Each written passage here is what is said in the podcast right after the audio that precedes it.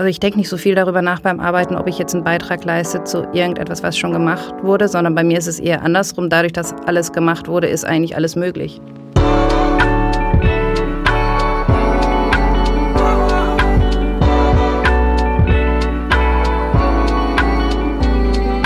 Was mit Kunst? Ein Podcast von und mit Johann König.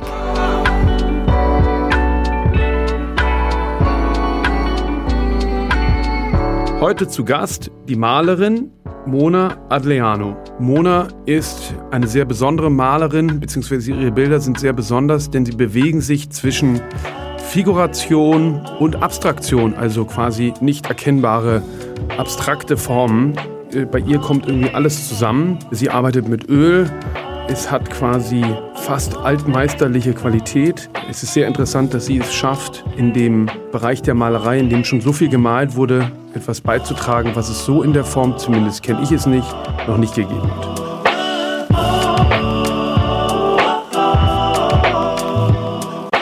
Mona, du bist Teil der Ausstellung Jetzt junge Malerei in Deutschland und hast vor zehn Jahren dein Studium an der Akademie, äh, Kunstakademie in Stuttgart abgeschlossen. Wenn du dich jetzt zurückversetzt in die Zeit, als du angefangen hast zu studieren, hättest du gedacht, dass du jetzt äh, gute 15 Jahre später dastehst, wo du jetzt stehst? Gedacht nicht, aber gehofft.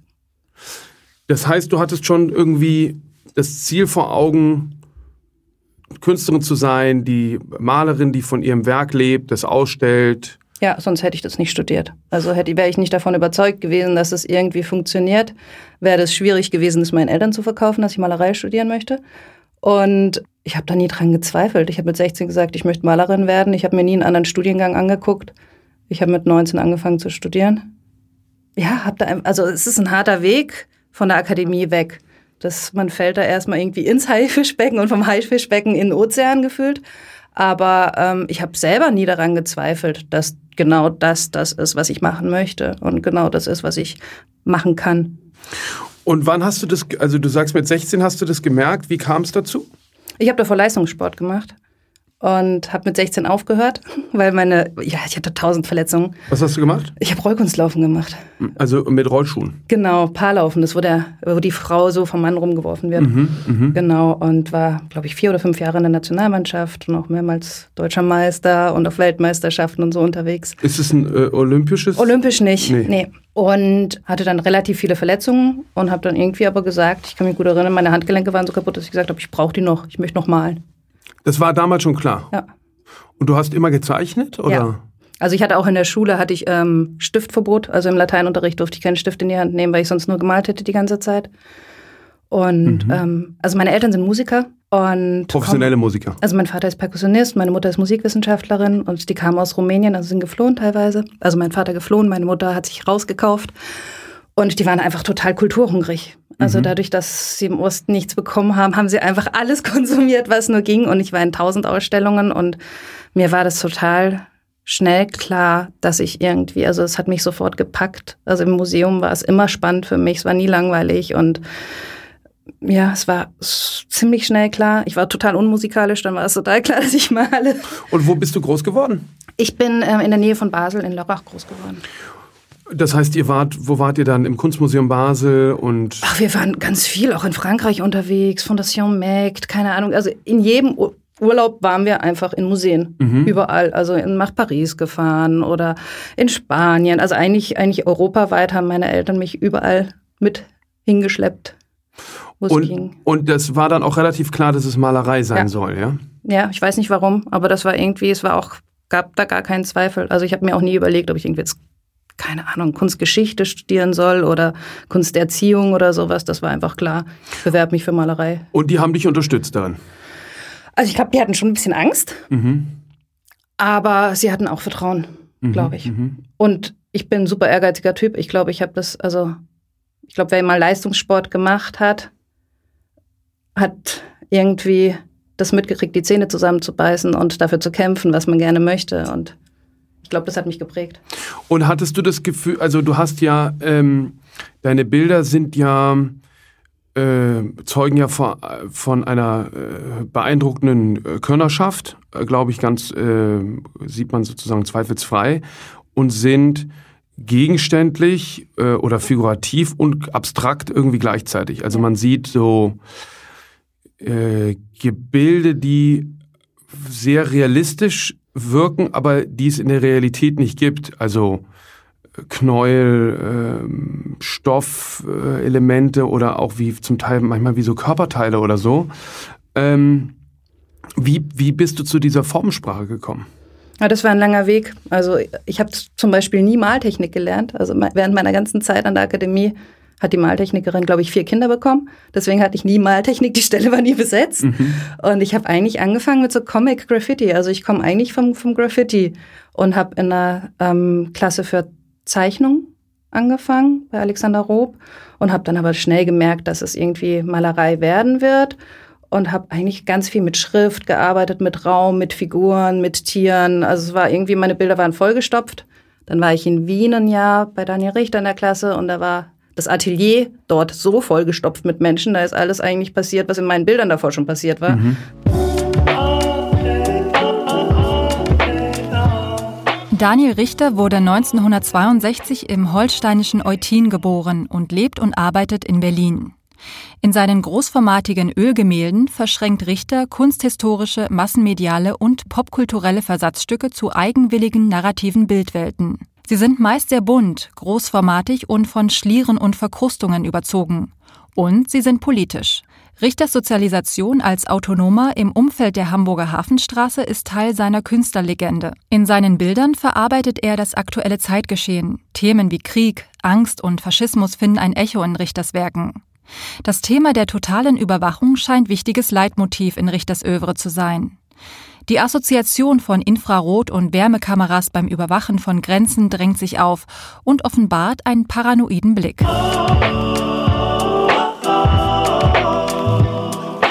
irgendwie 40 Leute in einem Raum und es war irgendwie ziemlich chaotisch und da sind dann irgendwie die ganzen Elemente rausgeflogen und dann waren am Ende nur noch so ja, nur noch Stoff ist übrig geblieben. Eigentlich das, was davor als Vorhang, Sofa und so weiter in, in diesen Riesenbildern bei mir drin war, ist dann am Ende so quasi als schützende Hülle übrig geblieben. Und ich bin zurückgekommen, habe eigentlich so Nester und Hüllen gemalt.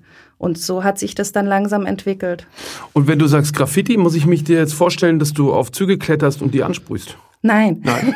Nein, also es war schon, ich bin mit Hip-Hop groß geworden und ähm, für mich war einfach Comic und Graffiti die Bildsprache, die mich ähm, beschäftigt hat in der Zeit, bevor ich ähm, angefangen habe zu studieren. Einfach so mit 17, 18, 19 war genau das, diese, die Jugendkultur, mit der ich mich auseinandergesetzt habe und ähm, die Bildsprache, die, die mich fasziniert hat und die mir gefallen hat. Und es war jetzt aber nicht so, dass dich das Handwerkliche so gereizt hat und dann irgendwie, also zum Beispiel wird ja in Leipzig an der Akademie, ich weiß nicht ob noch, aber wurde ja lange quasi so eine akademische Malerei unterrichtet äh, dazu ist es bei dir gekommen. Du hast da gar nicht das gezielte Interesse dran gehabt. Ja, genau. Es war eine Entwicklung einfach. Ja. ja.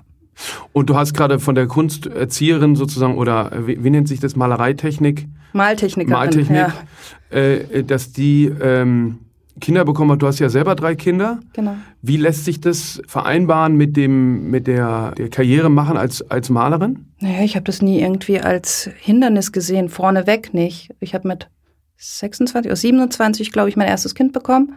Also ich habe Studium abgeschlossen, einen Monat später war ich schwanger, habe mein Kind bekommen und drei Wochen später stand ich wieder im Atelier. Und ich habe dann nie darüber nachgedacht, ob das jetzt irgendwie ein Hindernis oder ein Problem sein sollte. Und ich glaube, wenn man sich das nicht als Problem vor sich her schiebt, dann ist es einfach auch keins. Mein Mann mhm. und ich wechseln uns viel ab. Ich habe viele Wochenenden durchgearbeitet, klar. Das ist dann halt so. Die Kinder waren das erste Jahr immer mit im Atelier. Und das geht schon. Und hast du das Gefühl, dass es, ähm, es gibt ja da, so gab so Debatten, dass man nicht an Stipendien teilnehmen kann, weil man die Kinder nicht mitbringen äh, kann und quasi dadurch benachteiligt ist, was ich glaube, was ein echtes Problem ist. Und, und sie, du siehst es gar nicht. Ähm ich habe das gemacht. Also ich war tatsächlich in Nürnberg, da war mein Sohn, also das jüngste Kind war da anderthalb oder zwei. Und dann war ich halt vier Tage in Nürnberg, hatte eine Residency, bin halt vier Tage in Nürnberg gewesen, dann wieder drei Tage in Stuttgart, dann wieder vier Tage in Nürnberg, bin halt hin und her gefahren. Mhm. Das hat mich ein bisschen mürbe gemacht, weil ich nebenher noch einen Katalog machen musste und eine Ausstellung in der Kunsthalle machen musste und so. Das war ganz schön anstrengend, aber es geht. Und ja. wenn man den Partner an der Seite hat, der irgendwie sagt, klar, machen wir, jetzt bringe ich halt mal ein halbes Jahr lang die drei Kinder zur Schule und zum Kindergarten, dann ist das völlig in Ordnung. Man muss sich halt organisieren. Ja. Und da ist dann auch wieder quasi die Leistungssportlerin, die einfach Ausdauer hat und Stamina. Vielleicht, vielleicht ist es ein Wesenszug, vielleicht ist es was, was ich antrainiert bekommen habe oder mir selber antrainiert habe. Aber ich glaube, wenn man das nicht immer per se als Problem sieht, die Dinge, dann werden sie einfach kleiner. Mhm. Wenn man jetzt nochmal zurückgeht in die Zeit in der Akademie, weil du hast gesagt, man fällt in, in so eine Art Becken. Ähm, wie, wenn man jetzt die Zeit quasi mit dem Abschluss des Studiums, fing das, fing war da schon abzusehen, ähm, du wirst von der Arbeit leben können und die wird ausgestellt. Wie ist so der, weil woanders ist ja, man studiert Jura, man macht das erste, das zweite Staatsexamen, äh, im Rahmen dessen ist man irgendwie äh, ja. Volontär und so ja. und dann wird schon klar, entweder man wird Richter oder man wird Anwalt oder was auch immer sozusagen. Das sind sehr klare Berufsbilder, die einem Studium folgen. Und ähm, man braucht natürlich ähm, als äh, Künstlerin, als Künstler, äh, der anfängt, äh, das zu studieren, die, das Selbstvertrauen davon überzeugt zu sein, ähm, dass man das Zeug dazu hat, aber ähm, das haben ja sehr viele ähm, und der Erfolg stellt sich ja auch nicht immer gleich ein. Wie war das? Bei mir war das tatsächlich so, dass ich, also zunächst mal habe ich während meines Studiums unglaublich viel gemalt. Ich glaube, ich habe sieben Tage die Woche, ich habe jeden Tag gemalt. Egal, ob ich bis um vier gefeiert habe, ich war am nächsten Morgen im Atelier, egal ob Samstag war, Sonntag war, ich habe jeden Tag gemalt. Also ich habe das wirklich auch komplett ausgenutzt, dieses ähm, Atelierplatz haben und malen können. Ich war wie hungrig und habe da einfach immer gemalt.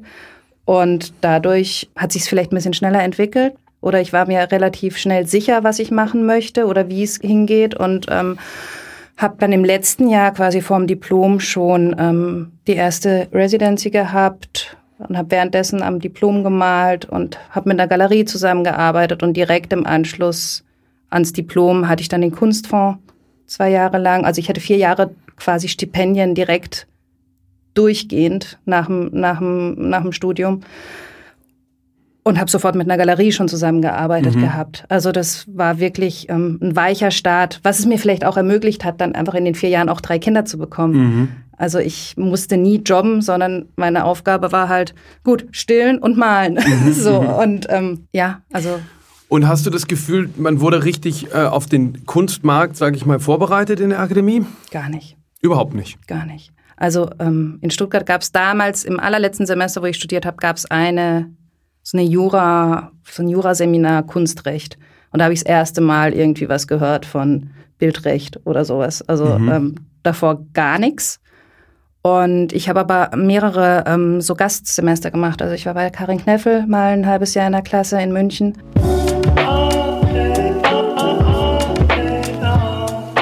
Karin Kneffel wurde 1957 in Marl geboren. Sie malt und lebt in Düsseldorf. Kneffel ist eine der international bedeutendsten deutschen Malerinnen und ehemalige Meisterschülerin von Gerhard Richter. In ihrer Arbeit geht sie von Fotos aus, orientiert sich also am realen Bild, schafft aber dennoch fantasievolle Bildwelten. Kneffel arbeitet vorrangig mit sehr dünnen Pinseln und schafft damit sehr filigrane Zeichnungen. Ihre frühen Bilder, Anfang der 90er Jahre, malte sie sehr kompakt in der Größe von 20 x 20 Zentimeter. Damals waren es zum Beispiel Tierporträts. Richtig bekannt wurde sie aber mit ihren Obststillleben in Riesenformaten. Diese Bilder sind oft sieben Meter mal zwei Meter groß.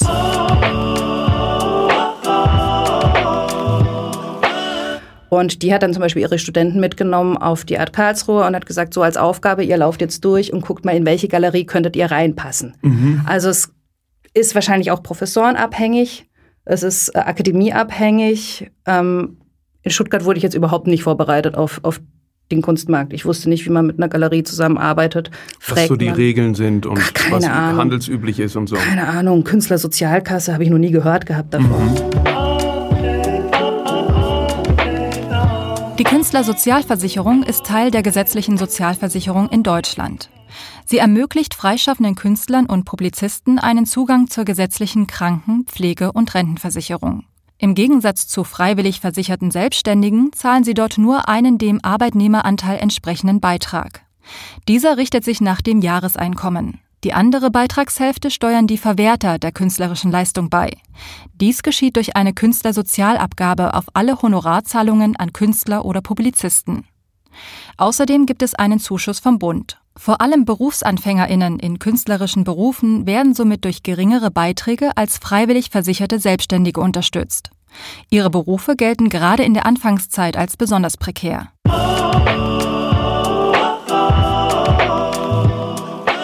Warum glaubst du, ist es so? Also ich glaube, dass viele Strukturen noch sehr knöchrig sind an vielen Akademien. Also gerade dieses, ähm, der Professor und die Klasse. Und in der Klasse hat dann jeder Professor vielleicht seine Lieblinge und die werden dann gefördert und die fallen danach raus und die denken, sie wären der Superstar, weil sie in der Klasse der Superstar waren. Mhm. Und die Professoren sind einfach auf Lebzeitprofessoren teilweise. Und ähm, die Zeit ändert sich, ähm, dieses Meisterschülergedöns und so weiter. Mhm. Ich glaube, das ist mittlerweile auch alles hinfällig. Und ähm, ja, ich glaube einfach, die, die Strukturen stimmen oft nicht. Wobei ich auch nicht weiß, wie es jetzt ist. Es ist zehn Jahre her, dass ich studiert habe. Ist aber natürlich ganz interessant, weil innerhalb dieses Kosmos Akademie glauben ja, ist es ja quasi, als wäre die Akademie die Welt ja. und der eine ist sozusagen im Mittelpunkt und der andere am Rand und ja. so. Aber es ist natürlich nur ein ganz, ganz kleiner äh, Bruchteil, äh, für den sich sehr wahrscheinlich außerhalb der Akademie kaum jemand interessiert. Ne? Genau, ne? aber das ist also dieses Glasschloss, also man sitzt da wirklich drin und das sind, ähm, ja, das, das ist das, woran man glaubt und woran auch ganz viele meiner Kollegen geglaubt haben, die dann total, ja, von einem Professor richtig unterstützt wurden und, und noch den Meister hinten dran und immer den besten Atelierplatz und die gedacht haben, klar, ich komme da raus und ich bin der Superchief. Mhm. Und wo es dann halt überhaupt gar nicht funktioniert hat. Aber glaubst du, dass das Kunststudium an sich äh, äh, äh, war nötig? Ja. Ja, warum? Ja. Ich hätte sonst nie so sehen gelernt. Mhm. Also tatsächlich ähm, war für mich die größte ähm, Auseinandersetzung, weshalb ich auch zum Beispiel so gerne in dieser Klasse für freie Grafik war bei Alexander Roh, war einfach das Sehen und das Sprechen über das, was ich sehe und das viele sehen. Also hätte ich nicht so viel Arbeit, Arbeiten von Kollegen und so weiter gesehen, hätte ich mich nicht mit denen auseinandergesetzt, wäre ich sicher nicht den Weg gegangen, den ich jetzt gegangen bin. Also das Sehen auch von Zeitgenossen? Ja. Und nicht unbedingt ähm nicht, nicht im Museum. Ins Museum kann auch kann jeder gehen, aber dieses Miteinanderarbeiten, sich auseinandersetzen mit dem, was andere machen, warum macht jemand was, warum mache ich das dann so und ähm, das sich reiben oder auch das Lernen voneinander, das war für mich total prägend. Und das Rechtfertigen. Das Rechtfertigen auch, ja.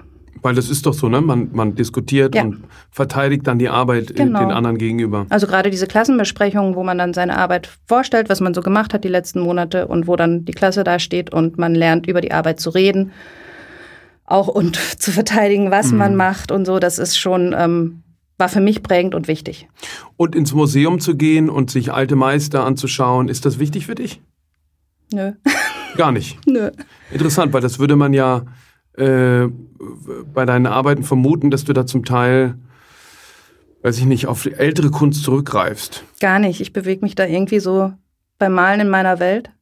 Und also gerade wenn ich so eine intensive Mahlzeit habe, Mahlzeit, ähm, dann, dann ähm, versuche ich eigentlich alles wegzulassen. Also versuche ich irgendwie äußere Einflüsse wegzulassen. Also versuche ich keine Filme zu gucken, mache eh nicht so viel, aber ähm, auch mir keine andere Kunst anzugucken und so weiter, sondern mich in, irgendwie in meinem Kosmos weiter zu bewegen, in meiner Bildsprache zu bleiben.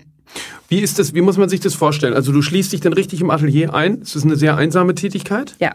Wie, wie läuft so ein Tag ab? Naja, ich stehe um sieben auf, bringe um acht die Kinder in die Schule und in den Kindergarten und bin dann irgendwie 20 nach acht im Atelier.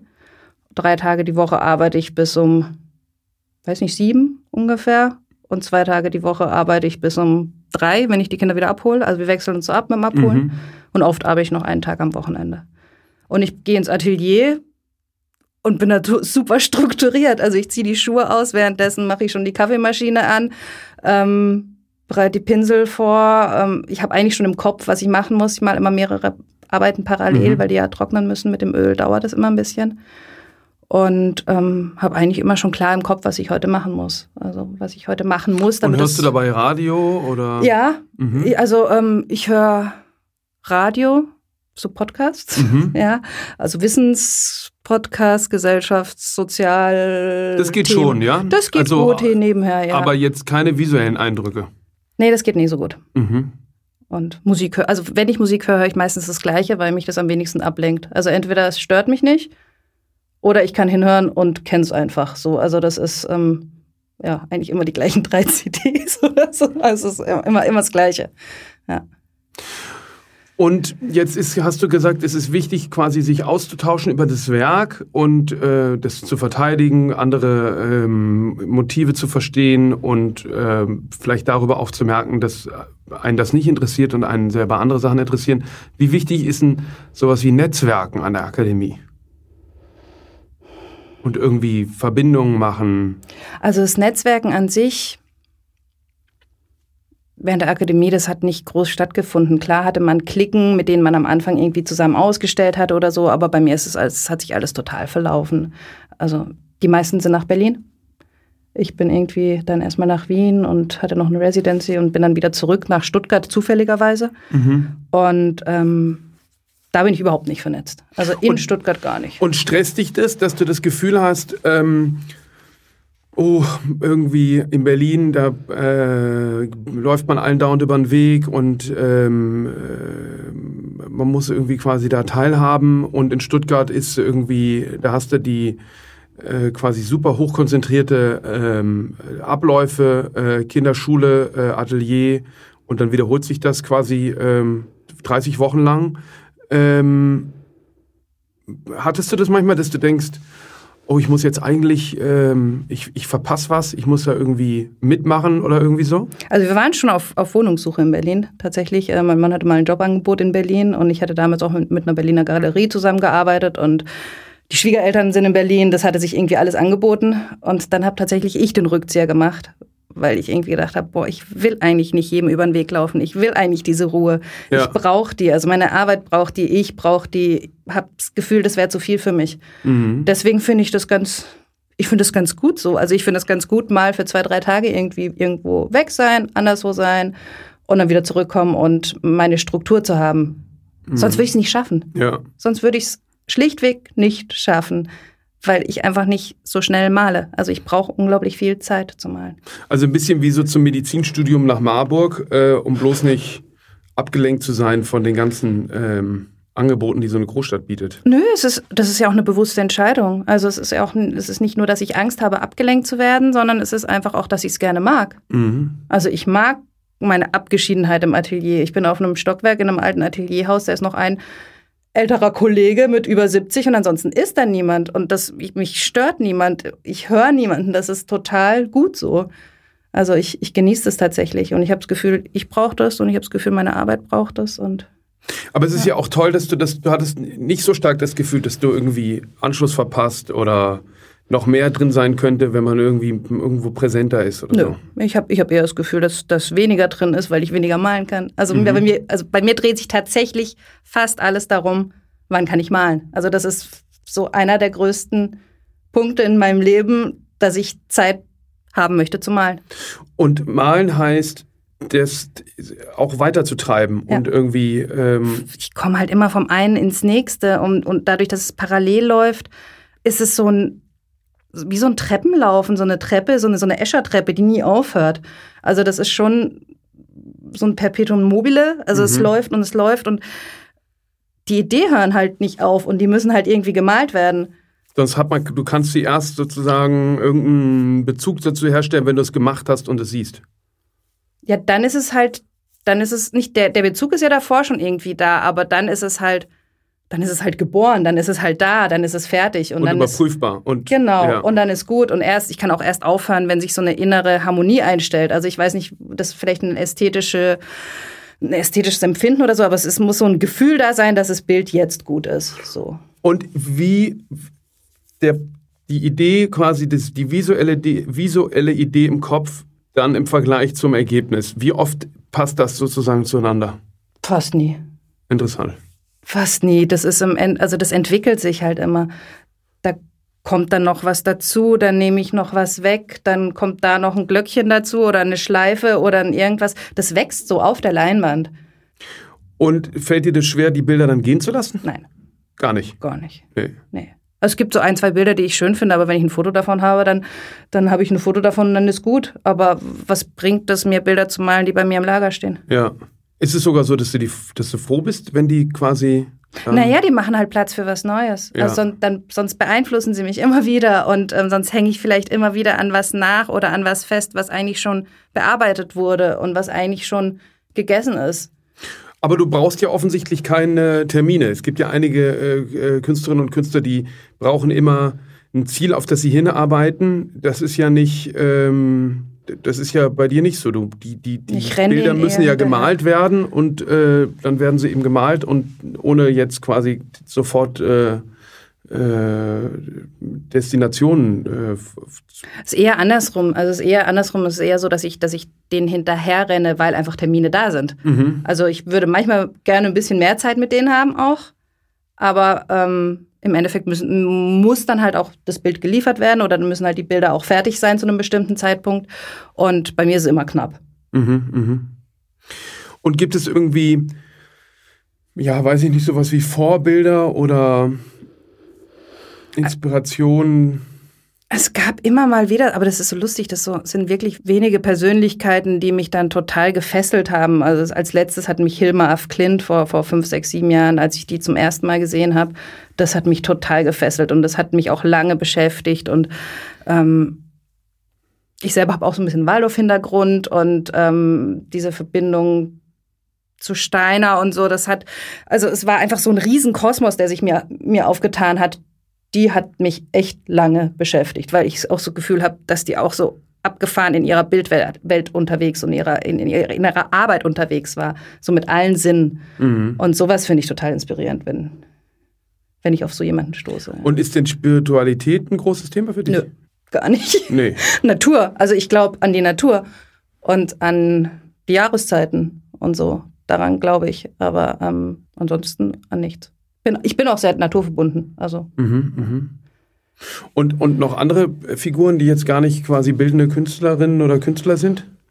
Naja, es gibt halt Musiker, die ich irgendwie äh, gut finde oder die mich begleitet haben oder keine Ahnung. Ich glaube, ich werde ich werd immer, immer happy sein, wenn ich, wenn ich einen Rap von Sammy Deluxe höre oder so. Das, das wird, mich, wird mich immer irgendwo treffen und wird mich immer irgendwo in eine Zeit zurückkatapultieren oder so. Aber es gibt jetzt niemanden, den ich so als, als Idol hochhalte, wo ich sage, boah, diese Persönlichkeit. Mhm, mh. Und wenn du jetzt so in dem, in diesem beschriebenen Treppenlauf, ist es so, weil du hast ja erzählt, du arbeitest an mehreren Bildern gleichzeitig, hangelt man sich aber dann doch irgendwie von Motiv zu Motiv oder also von Bild zu Bild, ähm, um immer weiterzukommen oder sind es größere Visionen, die man oder größere Ziele, die man da irgendwie hat? Nee, also ich arbeite auch ganz viel in Reihen. Also es gibt tatsächlich so Serien einfach, die sich seit zehn Jahren teilweise schon durchziehen. Und es ist jetzt nicht so die Endvision, dass ich dann irgendwann mal 70.000 Stück davon habe. Oder es ist auch nicht so, keine Ahnung, es ist auch nicht so ein, so ein konzeptuelles Herangehen, wie zum Beispiel Peter Dreher, der, der dieses Glas so oft gemalt hat.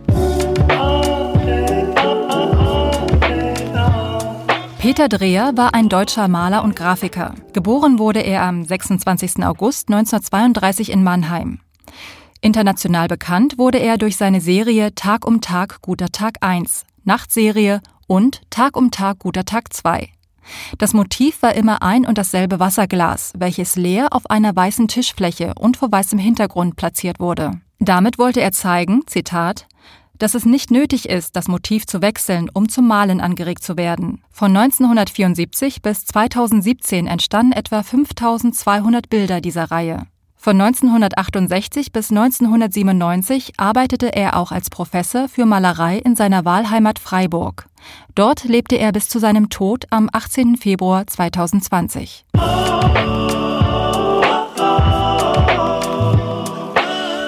eher so, dass ich das Gefühl habe, dass das eine beeinflusst das andere, aber dadurch kommt dann noch mal was dazu und dass diese Thematik einfach bearbeitet werden muss. Also es ist nicht so, dass ich, dass ich eine Vision von was großem Ganzen habe, sondern dieses Bild muss jetzt so und so gemacht werden. Mhm. Oder ich könnte mal ausprobieren, wie es wäre, wenn das und das so ist. Oder wie könnte man das umstülpen? Oder das sind einfach so vielleicht auch technische Aufgaben, die ich mir manchmal stelle oder, oder, oder bildliche Aufgaben, die ich mir ein bisschen stelle. Aber es ist ja alles komplett frei. Du hast ja nicht da diese ganzen, du hast ja keine Props und so, die da, nee. also weil zum Teil gibt es ja in deinen Bildern Ringe oder äh, Tücher, zum Teil sowieso äh, schmuckartig anmutende Elemente oder eben viel Stoff. Das ist ja. nichts, du, nichts liegt quasi im Atelier nee. rum, äh, nee. Äh, sondern alles entspinnt deinem inneren Auge.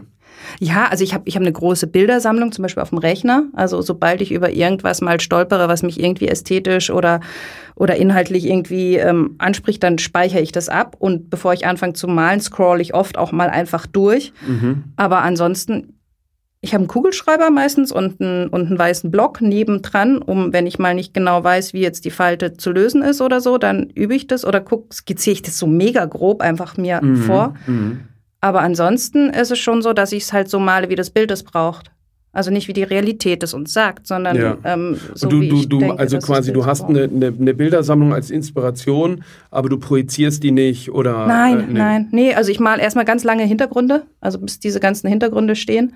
Und ähm, dann auf dem trockenen Hintergrund fange ich mit Schwarz und Weiß an. Also wirklich so, ich suche dann die Form, die Höhen, die Tiefen und wenn es wie so ein Bildhauer ein bisschen, modelliere ich das dann halt so raus auf der Leinwand. Und wenn dann die Form steht, dann entscheide ich mich oft für Farbe, danach für Muster und dann wird das so wie eine Collage eigentlich zusammengemalt. Mhm. Und dann kommt dann immer noch was dazu oder dann denke ich, jetzt fehlt da was oder da könnte noch so ein Ring oder da könnte noch ein Mechanismus entstehen und dann kann man ja die Schnüre, wie wenn man sie irgendwo auffädeln könnte, kann man sie ja auch malen.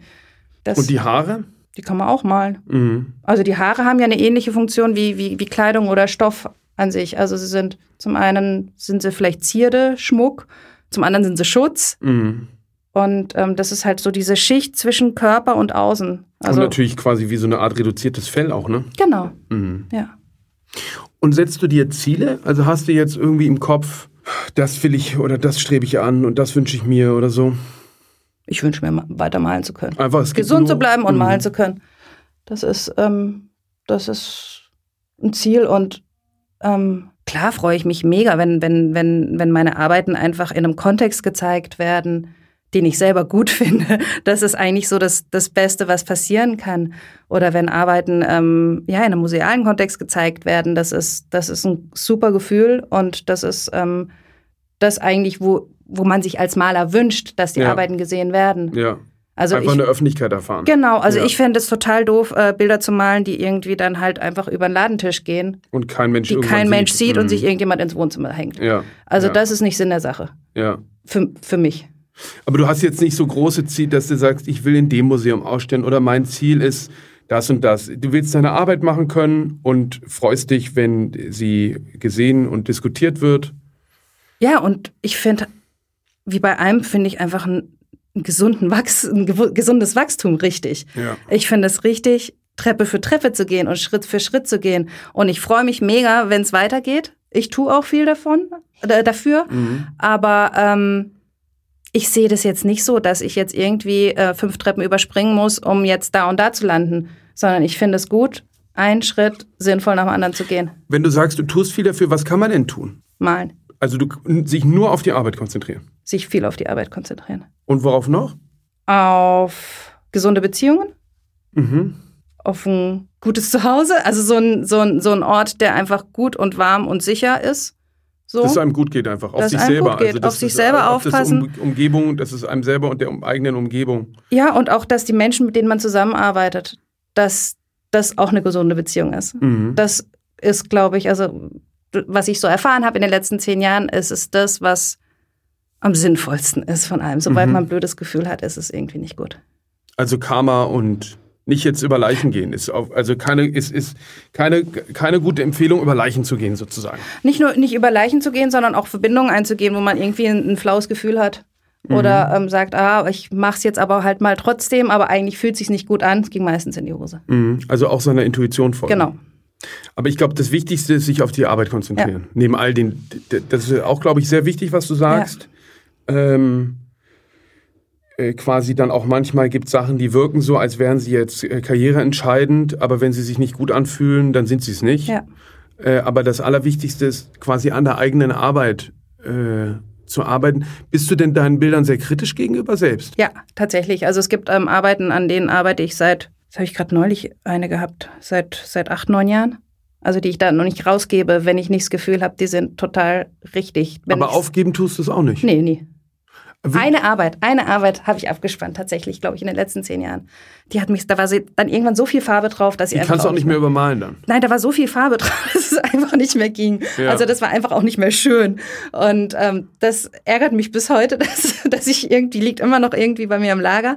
Aber ähm, nee, aufgeben gebe ich die nicht. Ich möchte, das dauert dann halt, dann dauern sie halt acht, neun Jahre, bis sie fertig sind. Aber irgendwann mal finde ich schon auch den Punkt oder das, was ihnen gefehlt hat. Oder ich kann besser malen und kann das dann machen, was ich mir vorgestellt habe. Was, ist, was hat die für einen Prozess durchgemacht? Also Diese das Arbeit. ist ja so, ach, das ist ja ein Zeitraum, da hat sich ja quasi, wie du das vorhin beschrieben hast, ähm, man muss sich ja als, als, als Künstlerin und Künstler auch erstmal finden. Ja. Erstmal sozusagen rausfinden, was äh, kann ich überhaupt, und das ist ja bei Malerei, finde ich, das Schwierigste überhaupt, weil man hat ja das Gefühl, da ist wirklich schon alles gesagt. Und wie finde ich denn, wie kann ich noch irgendwie einen Beitrag artikulieren, der ähm, einen selbst zufriedenstellt mhm. und aber auch noch ein Beitrag ist zu der ganzen Malerei, die schon gemacht wurde? Oder? Also ich überlege gar nicht so darüber nach, also ich denke nicht so viel darüber nach beim Arbeiten, ob ich jetzt einen Beitrag leiste zu irgendetwas, was schon gemacht wurde, sondern bei mir ist es eher andersrum. Dadurch, dass alles gemacht wurde, ist eigentlich alles möglich. Mhm. Also eigentlich ist, ist es fast schwieriger, Entscheidungen zu treffen, sich auf etwas zu konzentrieren, weil einfach alles da ist. Also es ist die ganze Bandbreite irgendwie an Möglichkeiten da auch noch viel mehr jetzt durchs Digitale und so weiter und Projektion und was weiß ich. Also es, es, ich habe eher das Gefühl, dass es ein Riesenzauberkasten ist und dass eher die Kunst ist, sich auf einen Zaubertrick zu konzentrieren und ihn richtig gut zu können. Genau, aber du hast ja, ja schon, du hast doch schon, du, man, man, man will doch schon irgendwie, äh, oder bist du da einfach zugekommen, ohne, ohne dir selber quasi die Aufgabe zu stellen, äh, nicht was, also weil da, was ja deine Arbeit ausmacht, ist es, sie sehr in sich geschlossen wiedererkennbar ist und man erkennt viele Elemente, die es in, in, in, in anderen Malereigattungen oder ja. sowas gibt, aber sie, sie ist so eigen, dass sie sich eben dann doch von allem absetzt. Und das ist aber einfach passiert. Das ist gar nicht quasi, weil wenn du vorhin erzählt hast, bei, bei, bei Richter sind die Figuren irgendwann rausgeflogen mhm. und, und alles hat sich quasi äh, konzentriert und es hörte es sich so ein bisschen ja. an, als wären sozusagen Räume zu Objekten geworden mhm. äh, und Menschen gleich mit drin, wie so eine äh, äh wie so ein Morphing. Mhm. Und da hattest du gar nicht äh, quasi andere Vorbilder oder andere äh, äh, Bilder im Kopf, äh, von denen sich das abhebt? Nein, das hat sich tatsächlich entwickelt. Also das hat sich irgendwie dahin entwickelt und mir ist es jetzt, nachdem das so da ist, ist es mir schon wichtig, dass ich es nirgendwo verhafte. Also ich möchte nicht dieser Versuchung ähm, widerstehen, irgendwas zu machen, weil das gerade gemacht wird oder weil das jetzt so und so gut wäre oder weil jetzt gerade geometrische Formen trendy sind. Also das ist alles auch passiert. Das ja. ist in den letzten Zeit, Jahren auch passiert. Aber ich, das ist so dieses, der Versuchung wieder zu widerstehen, es irgendwo fest zu verhaften, sondern ich möchte einfach nur dieser Arbeit gerecht werden in diesem Kosmos, in der sie ist. Und ähm, ich habe das Gefühl eher, dass ich eine Verantwortung für das Bild habe, aber ich sehe das große Ganze nicht. Mhm. Aber dann, wenn du da quasi damit fertig bist ja. und den zurücktrittst und das im Kontext der Malerei, mit der du dich ja, ja. auskennst, ja. siehst, dann. Äh, dann sehe ich schon, dass es irgendwie ein eigenes Gebilde ist. Ja. Das sehe ich schon, aber ähm, ich möchte mich davon auch nicht so ich möchte nicht, dass ich Bauchweh oder, oder Stress habe deswegen, mhm. sondern ich möchte einfach ähm, frei jedem Bild gegenübertreten und sagen, so und das und das bin ich dir schuldig. Und das und das möchte ich jetzt so malen und ich möchte, dass sich dieses Bauchgefühl bei mir einsetzt. Und wenn es danach in einem großen Kontext ähm, eine eigene Rolle einnimmt, umso schöner. Und hast du Angst vor Wiederholung? Nö. Also ich, ich sehe Wiederholung gar nicht, ähm, gar nicht mal als was so mega Schlechtes, weil ähm, durch Wiederholen verändert sich was. Also durch Üben und Wiederholen entwickelt sich was Neues. Mhm. Und ohne Wiederholung habe ich nicht das Gefühl, dass es ähm, Entwicklung gibt. Aber ähm, ist das was, was du durch die Musik vielleicht mitgenommen hast? Das Üben, Üben, Üben, Üben, ja, vielleicht schon. Ja. Mhm. Das kann schon sein. Ja. Ich finde ja, dass einige Bilder äh, sowas sehr uncanny, unheimliches äh, haben, was ich sehr interessant finde, weil ich bin ja mit Kunst groß geworden und das Beste finde ich, was, was äh, Kunst schaffen kann, ist Gefühle zu verursachen. Ja. Und das ist natürlich in immersiven Rauminstallationen oder Lichtshows oder was weiß ich was mhm. sehr viel einfacher als bei einem Gemälde, was 40 mal 30 Zentimeter groß ist. Ja. Ähm, und selbst wenn es ein bisschen eine Form von Unbehagen ist, also weil es gibt natürlich Gefallen und Schön und diese ganzen Attribute, ja. aber ich finde sehr interessant bei einigen Bildern von dir, die einen so ein bisschen, ja, so eine, so eine ganz leichte Form von Unbehagen. Mhm. Äh, aber auch vielleicht, das liegt auch vielleicht daran, dass ich, dass man es nicht versteht oder dass man irgendwie, irgendwie lässt einen das, äh, ja, aber ich glaube, Unbehagen ist das richtige Wort. Kannst du da, ähm, kennst du das? Mhm.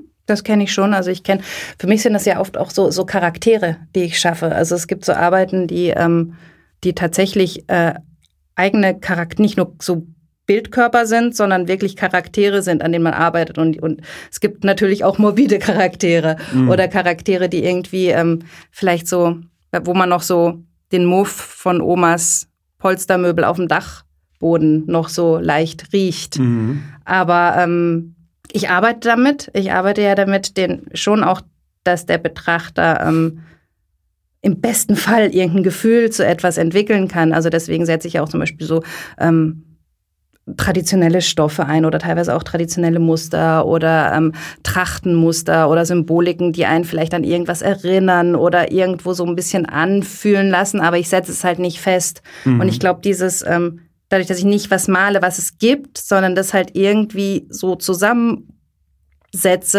kann es einfach, glaube ich, dadurch entstehen manchmal diese auch seltsamen Gefühle. Das entwickelt sich aber im im, im Prozess? Ja. Oder ist das vorher schon klar? Nee, nee, es entwickelt sich im Prozess. Also es gibt schon auch, ähm, es gibt so, so, so Bilder, da spüre ich relativ schnell, in welche Richtung es gehen wird. Ja. Und dann arbeite ich natürlich auch ob, an der Richtung. Ob Schlumpfine oder böser Schlumpf. Genau. Gargamel oder so. Ich glaube, es gibt gar keinen bösen Schlumpf, oder? Doch, den, Ga den Gargamel. Ja, aber das, nee, ist, ja der, der, das ist ja der Zauberer. Das stimmt. Ich weiß nicht, gibt es einen bösen? Nee, oder? Aber haben die, die äh, Namen gibst du denen ja nicht? Ja, doch. Also die Titel sind ja schon auch so teilweise ein bisschen das, was ich auf der Leinwand fortführe. Also die heißen irgendwie dann Dreidel oder Gehänge oder Genau, aber es also sind keine Personennamen, nee, sind keine Individuen sozusagen. Nee, das nee. ist irgendwie genau das, das also dieses, dieses, dieses Weiterführen auf einer anderen Ebene. Also dadurch, dass, dass dann ein Wort sich anhört wie etwas. Pliss, mhm. zum Beispiel eine ganze Reihe heißt Pliss, das hört sich ein bisschen an wie Spliss, mhm. aber vom Französischen vom Plissé oder Plié ist es ja auch dann wieder abgeleitet. Das sind dann so verbale, visuelle Wortspiele eigentlich. Aber keine äh quasi Personen. Nee, aber es gibt so Arbeitstitel. Also dann denk, dann, wenn man, wenn man irgendwie mit jemandem über die Arbeiten spricht und dann ist für mich, ah, das eine ist der Sattel zum Beispiel mhm. irgendwie. Und der nächste, für ihn, für den anderen ist es nicht der Sattel, sondern für den ist es der Hocker.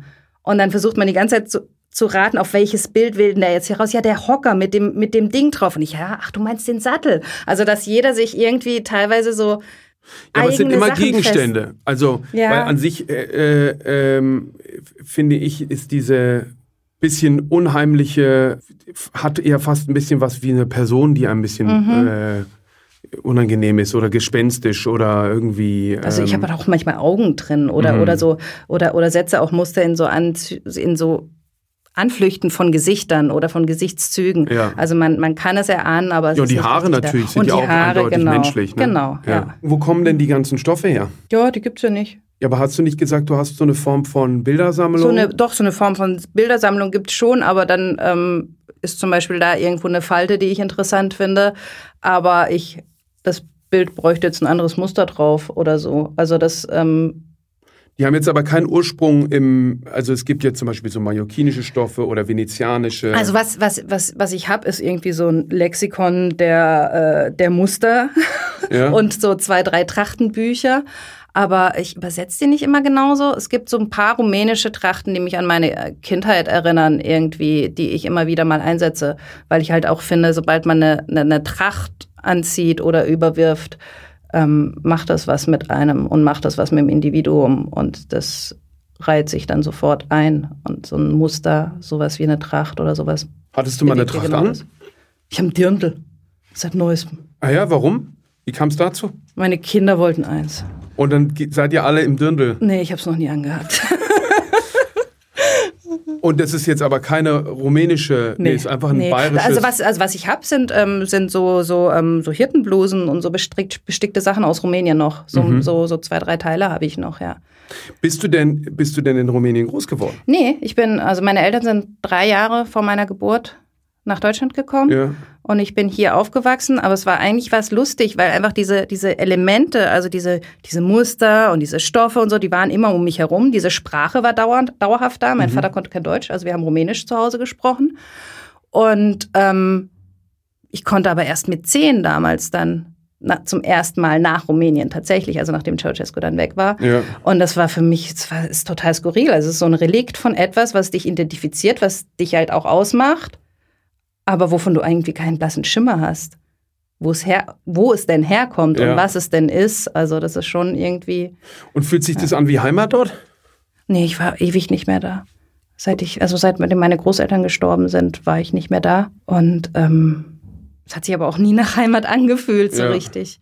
Einfach auch, weil meine Eltern da weg sind, weil es ja nicht gut war. Und dann ähm, gibt es ja schon auch Gründe, was da nicht gut war. Und, ähm.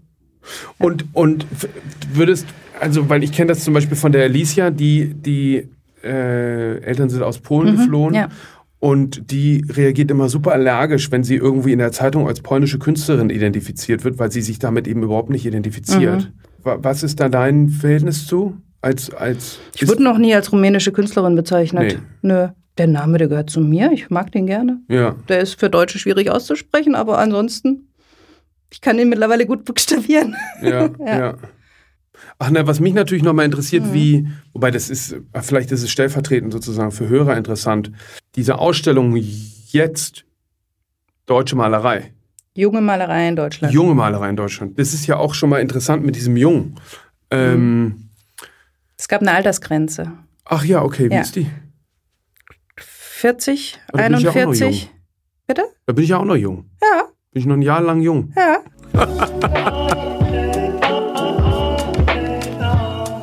Die Wanderausstellung Jetzt, Junge Malerei in Deutschland, umfasst 500 Werke von 53 KünstlerInnen und wurde in vier Städten gezeigt. Mit dem Ausstellungsprojekt zeigen das Kunstmuseum Bonn, das Museum Wiesbaden, die Kunstsammlung in Chemnitz und zuletzt die Deichtorhallen in Hamburg KünstlerInnen als einen Querschnitt zeitgenössischer junger Malerei. Drei Kriterien beschränken die Auswahl der KünstlerInnen und ihrer Werke. Es geht ausschließlich um Malerei als Bild, ganz ohne multimediale Erweiterungen. Zudem sind alle KünstlerInnen zwischen 1977 und 1989 geboren und arbeiten, auch wenn einige aus anderen Ländern stammen, in der Bundesrepublik. Es geht nicht um Herkunft, aber um den Produktionsort. Der produktive Nukleus sind die Kunstakademien in Düsseldorf, Frankfurt, Leipzig und Hamburg.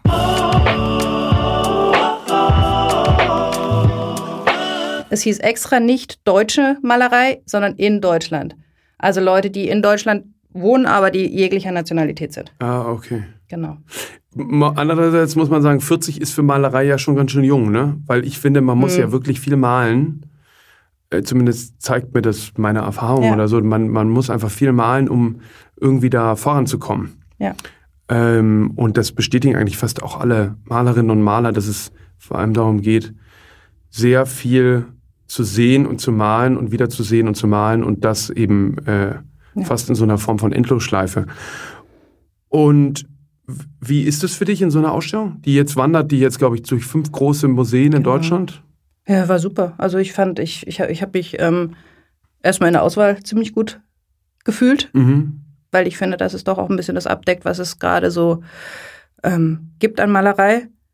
Und ähm, was ich vor allem toll finde, dass ich das Gefühl habe, ist, dass es ähm, vor allem unter den Frauen lustigerweise so ein Netzwerk entstanden ist. Mhm. Also dass ähm, wir uns doch auch über Instagram und so ganz gut vernetzt haben und ähm, dass da viele viele gute Kontakte untereinander entstanden sind und dass man auch anfängt, sich jetzt auch auszutauschen. Auch keine Ahnung, was hast du für Erfahrungen gemacht und wie mhm. ist es in der Zusammenarbeit mit dem und dem und wo kriegst du auch so, so profane Dinge wie, ähm, wo, wo holst du deine Leinwände her? Ja. Oder ähm, hast du jemanden, der dir, der dir beim Firnissen hilft oder so? Ja. Also es sind wirklich, ja. und das ist vor allem unter den Frauen, ist es ein, ein ziemlich gutes Netzwerk entstanden. Das ist ja super.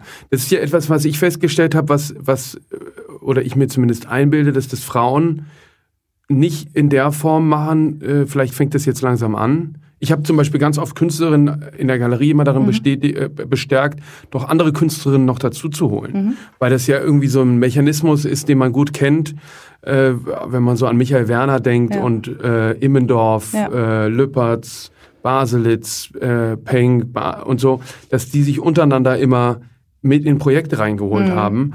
Und wenn man das aber dann jetzt äh, auf äh, Zeitgenossinnen äh, vergleicht, wie Trockel, Genskin von Bonin oder so, mhm. ähm, waren dies eigentlich immer eher Einzelkämpferinnen, die nicht so in so einem sich gegenseitig unterstützenden System gearbeitet haben. Vielleicht weil das, das ganze System ja immer noch sehr männerdominiert war und ist. Also weil auch diese ganze Kunst oder die, wer, ist, wer, wer sind, also die Maler immer noch, die meisten einfach Männer sind oder viele Männer waren, die, die hochgekommen sind. Und dass dann vielleicht auch die Frauen sich da nicht solidarisch gezeigt haben, anderen Frauen gegenüber, weil sie dann gesagt haben, jetzt habe ich es geschafft, warum soll ich jemand anderen den Weg? Also vielleicht ist das irgendwie, könnte ich mir vorstellen. Mhm. Also wobei ich das jetzt einfach anders erlebe. Also ich erlebe das jetzt einfach so, also gerade im, im Kontext von dieser Jetzt- Sache. Wir haben uns ja auch alle jetzt öfter gesehen und waren an allen Eröffnungen und so und ähm, es sind einfach gute Netzwerke entstanden. Mhm. Ja. Mhm. ja, wer das ja auch sehr stark immer ähm, forciert hat, die du vorhin erwähnt hast, ist die Karin Kneffel. Mhm. Die hat sich ja. da auch mal irgendwie stark drum bemüht und ja. die Katharina Grosser auch. Ich finde das ja auch total. Äh, ist es eine paritätische äh, Ausstellung? Weißt du das? Ist ja. Das, ja? ja? Ah ja. Ja. Ich glaube, wenn nicht, wären einige aufgestanden. Mhm. Aber ähm, ist tatsächlich ähm, ziemlich ausgeglichen, ja.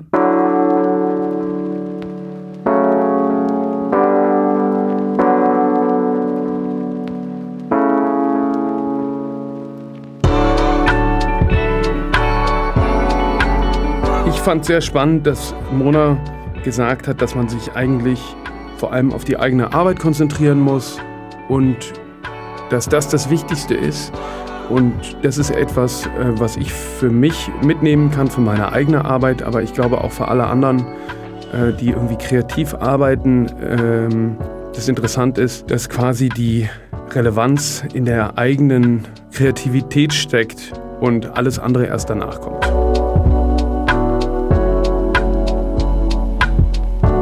Was mit Kunst? Ein Podcast von und mit Johann König.